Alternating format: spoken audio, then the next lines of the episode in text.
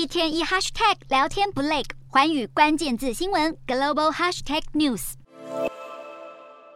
由台湾、美国、日本、南韩组成的晶片四方联盟，在二十八号举行了第一次工作小组预备会议。会议透过视讯方式进行，分析认为这样的参与方式可能是要避免呈现台湾跟其他国家政府对政府的正式协议局面。官员透露，二十八号的初步会议谈到为半导体供应链增加弹性的相关合作方案，还有研发以及人才培育的议题。但目前多半是一般准备事项，并没有任何具体方案。南韩驻台湾代表郑炳元表示，台韩贸易规模在去年超过了五百亿美元，双方的产业具有高度互补性。他举例，半导体产业就紧密相连，能让彼此都获益。不过，由美国政府主导的晶片联盟被各界认为是要牵制中国半导体发展。顾虑到中方看法的南韩政府，其实至今都还没明确表态是否参与四方联盟。